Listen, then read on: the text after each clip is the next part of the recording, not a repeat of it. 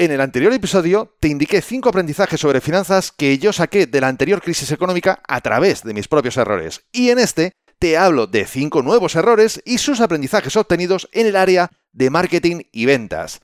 ¿Quieres saber cuáles son y cómo sacarles partido para que no te pase lo mismo que a mí? Pues no te pierdas este episodio 91. 3, 2, 1, comenzamos. Esto es Código Emprendedor, donde te desvelamos cuáles son las habilidades que impactan en los negocios de éxito. Contigo, Fernando Álvarez.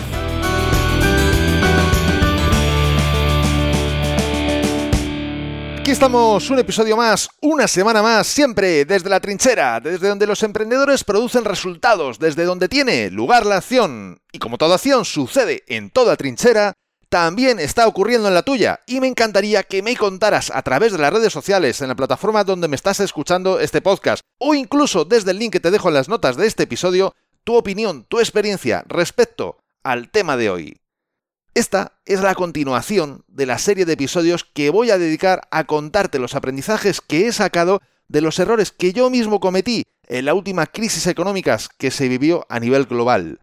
Como decía en el inicio de este mismo episodio, el anterior lo dediqué a las finanzas y este será sobre el área de marketing y ventas, por lo que si no has oído aún el episodio anterior, te invito a que lo hagas, ya que sin finanzas, ni marketing, ni ventas, ni nada poco vamos a poder hacer. Incluso, aunque tuviéramos la suerte de ganar dinero, sin una buena gestión podríamos perderlo antes de darnos cuenta. Bien, pues volviendo al tema que nos ocupa hoy, vamos directamente al primer error y su solución. Esta es muy fácil y evidente, pero bueno, en fin, ¿qué te voy a contar? Primero, tener una tabla de propuestas presentadas y aprobadas mensualmente o de algún otro tipo de periodicidad. Sí, de pura lógica, lo sé y muchos lo hemos hecho ya, y además lo hemos incluso mantenido totalmente actualizada. Yo también, en su día. Pero luego, las cosas comenzaron a ir no bien, super mega la leche de bien. ¿Y qué pasa muchas veces cuando por fin, tras mucho esfuerzo, las cosas comienzan a ir muy bien? Que te relajas y cometes errores de primero de gestión empresarial, de total de pardillo. Y eso, pues me pasó a mí. Así es, como te lo estoy contando. El tema es que una vez que tienes controladas tus finanzas, es decir, tus depósitos de recursos económicos, cuánto entra y cuánto sale, es prioritario fomentar el que haya cada vez más y más ingresos. Sí, también lo sé. Esta es una premisa para cualquier momento de la vida de una empresa. Es de hecho su propia naturaleza, pero aún más en épocas de crisis. Porque precisamente es en esos momentos cuando puede ser más difícil y costoso lograrlo. Se vive un parón en la solicitud de propuestas. Los presupuestos se miran con lupa. Se discuten importes de 60 euros cuando hacía tan solo unos meses se aprobaban importes de 10.000 euros casi casi sin mirarlos. Y las decisiones para la aprobación de los mismos se postergan enormemente, haciendo incluso más costosa económicamente esta propia labor comercial. Por todo ello, es más importante que nunca el que tengamos un registro de todas las propuestas presentadas y aprobadas periódicamente, o si vendemos productos, pues de las ventas realizadas. En el caso de servicios, podría ser interesante, por ejemplo, conocer indicadores como el tiempo que se tarda en aprobar una propuesta, sin ir más lejos. Nos ayuda a poder organizar y planificar otros recursos, o el esfuerzo que conlleva sacar una propuesta adelante, número de reuniones, número de llamadas, emails, etcétera, etcétera, etcétera. También nos dará una idea del tiempo y dinero que nos cuestan estas acciones. En otros casos, más de venta de producto, puede sernos de utilidad el precio medio de ticket, el nivel de rotación de stock, número de ventas realizadas por cada mil visitas a la tienda online, y si es una tienda física, pues tienes que mirar qué otras medidas puedes obtener con más o menos facilidad que te dé una idea de qué es lo que está sucediendo en tu negocio. En todos los casos, saber qué productos o servicios son los que mejor acogida están teniendo y cuáles no. Y por supuesto, si llevas tiempo haciendo esto y tienes además un histórico, te permitirá hacer una comparativa con el pasado y ver los cambios y diferencias, y también, por supuesto, no cometamos otros errores de novato. No comparemos febrero con enero. Comparemos este febrero con el del año pasado. Es decir, hagamos comparativas que tengan un sentido y relación, teniendo en cuenta además los elementos externos que pueden estar afectando. No son iguales dos febreros si justo en uno de ellos ha sucedido un acontecimiento que puede estar afectando al, bueno, al funcionamiento de nuestra propia empresa. Ni que decir tiene que para realizar esta acción puedes gastarte un dineral en tener un super mega software que haga muchísimas cosas. O tan simple como crear una hoja de cálculo donde puedes recoger toda la información que necesitas y después analizarla. De verdad que opino que en todo colegio debería de haber una asignatura solo para aprender cómo sacar partido en una hoja de cálculo. En clientes he llegado a ver cosas realmente salvajes. He visto, y esto es cierto como te lo estoy contando, he visto utilizar una hoja de Excel como si fuese una base de datos con miles, pero miles de verdad, no 2.000 ni 3.000, no, no, más de 50.000 registros. La verdad es que más allá de las sugerencias de este episodio, te invito a que profundices en aprender a manejarlas, porque las posibilidades son increíbles.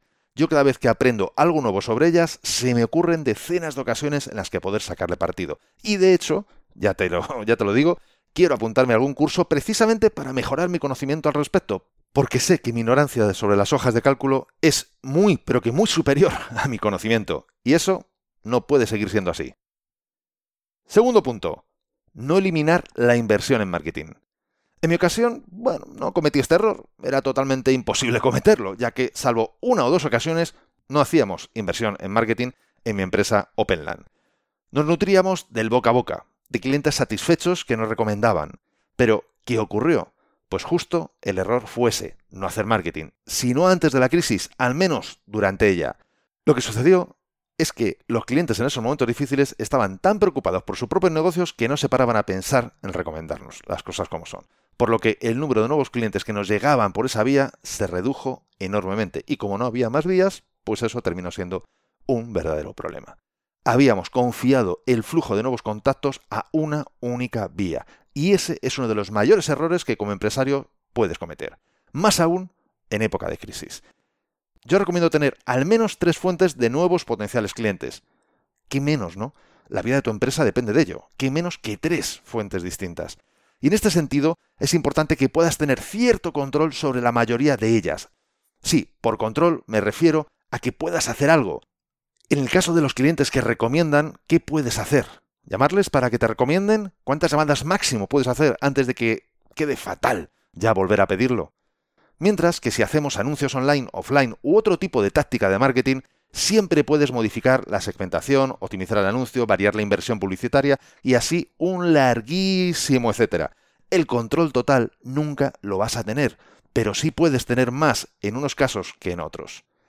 Y es muy importante que en estos tiempos donde el dinero puede que no te sobre para hacer experimentos, lo aproveches muy, pero que muy bien. Permíteme que antes de continuar te recuerde que este podcast de Código Emprendedor es un servicio gratuito de desde la trinchera.com, desde donde yo ayudo a empresarios y a sus equipos a mejorar en sus habilidades profesionales y en consecuencia su desempeño. Si quieres que te ayude a ti, contáctame, será un gusto estudiar tu caso y ver cómo juntos podemos hacer para que también mejoren tus resultados empresariales. Tercer punto, internacionaliza tu empresa. Este error tampoco lo cometimos, ¿o sí? Bueno, según se mire, porque en verdad no hicimos nada al respecto. Por lo tanto, error, error, bueno, pues, según yo lo veo, ahí es tal vez donde podría estar el error, ¿no? En ni siquiera habérmelo planteado. Ahora, en retrospectiva, creo que podría haber sido una buena opción, al menos el haberla tanteado. Es verdad que en negocios como los míos, eh, donde bueno, pues tienes elementos físicos localizados en lugares muy concretos geográficamente hablando, convertirlo a algo internacional es fácil con la tecnología actual.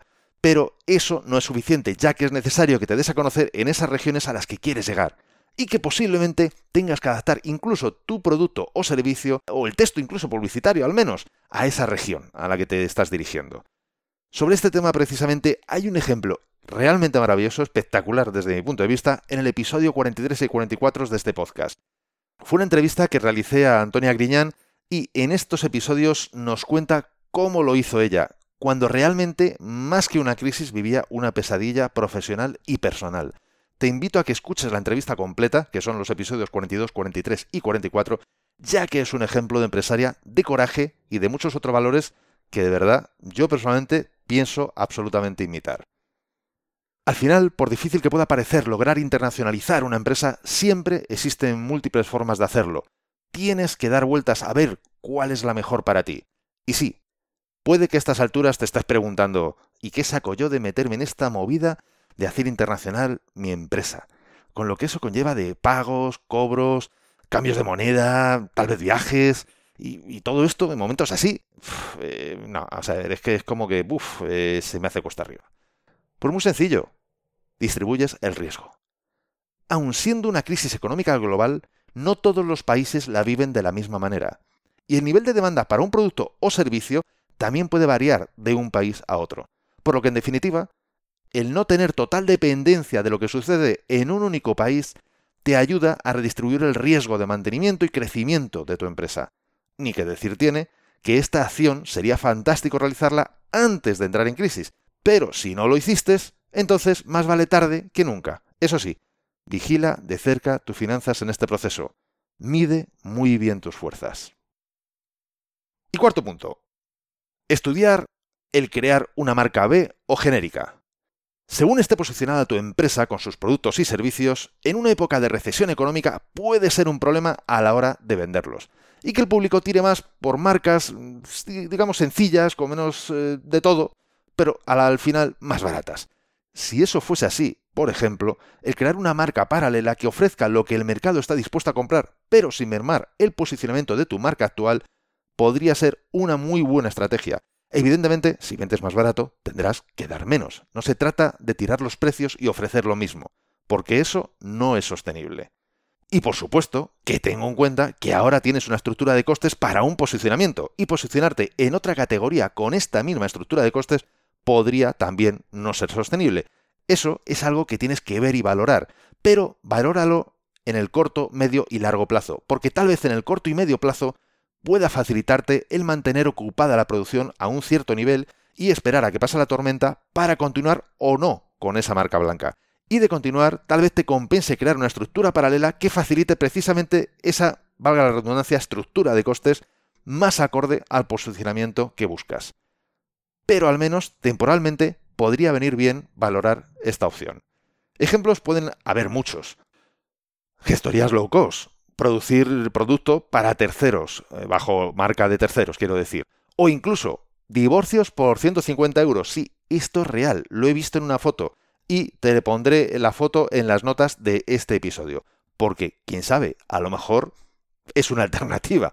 Sí, no, no es broma. A las notas de este episodio te dejo una imagen de, de esta foto que está tomada en un anuncio publicitario en un camión aquí en España. Y no voy a entrar si lo barato sale caro o no. Porque ese, ese es otro jardín, que no toca en este momento.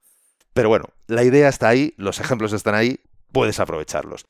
Y antes de continuar, quiero recordarte también que puedes bajarte totalmente gratis mi book gratuito Multiplica por 100, donde te he recopilado más de 100 acciones que pueden multiplicar tus resultados. Y lo sé porque son la consecuencia de estudiar a personas de éxito, como Antonia Griñán precisamente, y además haberlas puesto en práctica yo mismo, de haberlas experimentado Puedes bajártelo totalmente gratis en desdelatrinchera.com barra x100 y además te explico un sencillo método para aplicarlas de forma que notes mejoras en tus resultados, incluso habiendo aplicado unas pocas de estas acciones que te indico.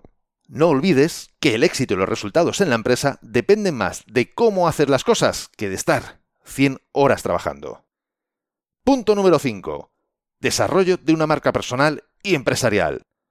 ¡Wow, Fernando! Te has roto la cabeza, ¿eh? ¡Jolín! Sí, ya sé que esta recomendación también suena a pura lógica, lo sé, pero sinceramente, ¿cuántas empresas y profesionales conoces que no desarrollan activamente, y subrayo, activamente, su marca?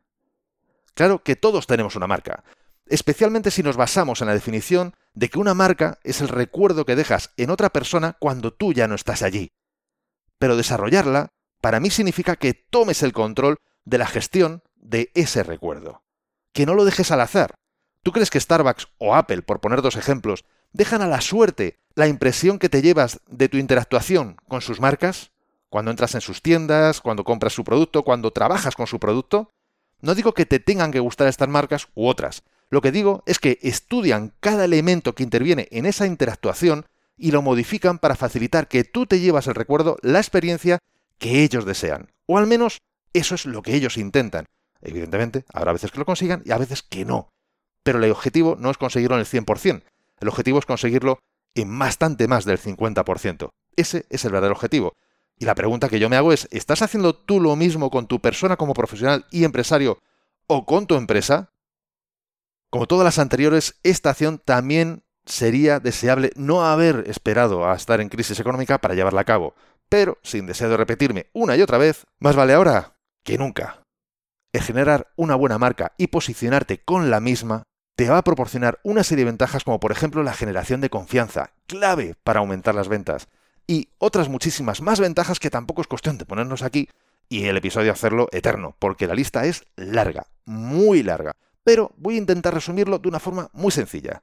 Vamos a poner un caso. Estás en crisis. Tienes menos dinero para gastar de lo que tenías en otros momentos. Es decir, tienes menos dinero para gastar en menos cosas. En igualdad de condiciones, es decir, Tienes dos opciones en igualdad de condiciones de calidad, precio, etcétera, etcétera. ¿Dónde invertirías tu dinero? ¿En alguien que conoces o en alguien que no conoces? ¿En alguien que, por su logotipo, su marca, sus principios, sus valores, que te han sido transmitidos, confías? ¿O en alguien que no conoces, por lo tanto puede ser súper de confianza, pero no tienes ni idea? Así son las marcas. Convierten lo intangible en tangible. Como ves, todo lo que te he contado no es precisamente ingeniería espacial. Ya sabes que no es la temática de este podcast y que yo siempre que sea posible prefiero las sencillas soluciones a los grandes problemas porque suelen ser las únicas que terminas poniendo en práctica. No solo tú, también yo. Y que además suelen ser tan efectivas o más que esas otras soluciones complejas. Así que, ¿para qué complicarse innecesariamente? ¿No lo crees? Pues estos han sido los cinco aprendizajes y sugerencias que te he hecho en este episodio. Primero de ellos, tener una tabla de propuestas presentadas y aprobadas periódicamente, mensuales, semanales, como consideres. Segundo, no eliminar tu inversión en marketing. Tercero, internacionaliza tu empresa. Cuarto, estudia al crear una marca veo genérica.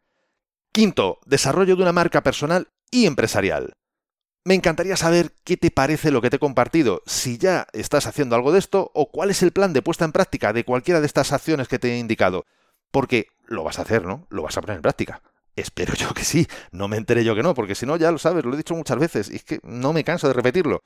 El conocimiento es maravilloso, me encanta el conocimiento, pero ponerlo en acción es lo que realmente produce resultados y si este podcast va precisamente de esas habilidades que producen los resultados en tu negocio, esto es lo que quiero, que lo pongas en práctica. ¿Para qué? Para que generes habilidades que precisamente pongan mejores resultados sobre la mesa en tu propio negocio. Y ya de paso, ¿por qué no me dejas un mensaje en las redes sociales, en la plataforma desde la que me estás escuchando o directamente en el link que te dejo en las notas de este episodio y me lo cuentas? Porque me encantaría conocer qué estás pensando al respecto. Y entre tanto, hablemos de qué trata el próximo episodio de Código Emprendedor, porque en esta ocasión voy a interrumpir esta serie de errores y aprendizajes en tiempo de crisis, ya que, bueno, pues deseo que lo pongas en práctica, de verdad que lo deseo, y creo que es necesario también tener tiempo para poder ponerlo en práctica. Así que en el siguiente episodio será más de reflexión y menos de acción. Te voy a dar más o menos una semana más, al menos, para poder ir poniendo en práctica tanto la parte de finanzas como esta parte de marketing y ventas. Porque, además, ya te lo he dicho antes, espero que me lo cuentes. Así que te doy ese margen para que al menos empieces a ponerlo en práctica. Y volviendo al próximo episodio, te voy a hablar de varias ideas que creo que sería bueno que se reflexionara como empresario, como líder. Son cuestiones algunas sencillas, otras para pararse de verdad a pensar, pero en cualquier caso, creo que son importantes valorar, tener en cuenta y profundizar en ellas para ser mejor líder. Estoy seguro que te harán mejorar personal y profesionalmente, y lo que no es menos importante, sentirte mejor con quién eres y lo que estás logrando. Pero eso será en el próximo episodio, así que no te lo pierdas y la mejor forma para no perdértelo es suscribiéndote a este podcast desde tu aplicación de podcast preferida. Y hoy no tenemos frases célebres, hoy te traigo dos proverbios. El primero holandés, que dice, no puede impedirse el viento, pero hay que saber construir molinos. Y el segundo, un proverbio chino, que nos dice, hombre sin sonrisa no abre tienda. ¿Te ha gustado este episodio? Si es así, compártelo en tus redes sociales. Estarás ayudando a otras personas a liderar su propia vida. Y por supuesto, me estarás ayudando a mí a llegar a muchas más personas, porque juntos podemos hacerlo. Juntos podemos lograr un cambio realmente grande. Juntos podemos marcar la diferencia. Y si quieres dejarme un comentario, una valoración en Apple Podcasts, iBox o en cualquier otra plataforma desde la que me estés escuchando, te estaré muy agradecido. Es otra forma de hacerme saber que estás ahí y que quieres que siga aportándote valor. Y ya lo sabes, el mejor momento para ponerte en acción y cambiar los códigos de tu mentalidad emprendedora fue ayer. El segundo mejor momento para implementar nuevos códigos que mejoren tus resultados es ahora. Y esto ha sido todo por hoy. Nos escuchamos en el próximo episodio, donde aprenderemos más sobre las habilidades que impactan en tu negocio. Y acuérdate de disfrutar, a no ser que tengas otros planes. Hasta pronto.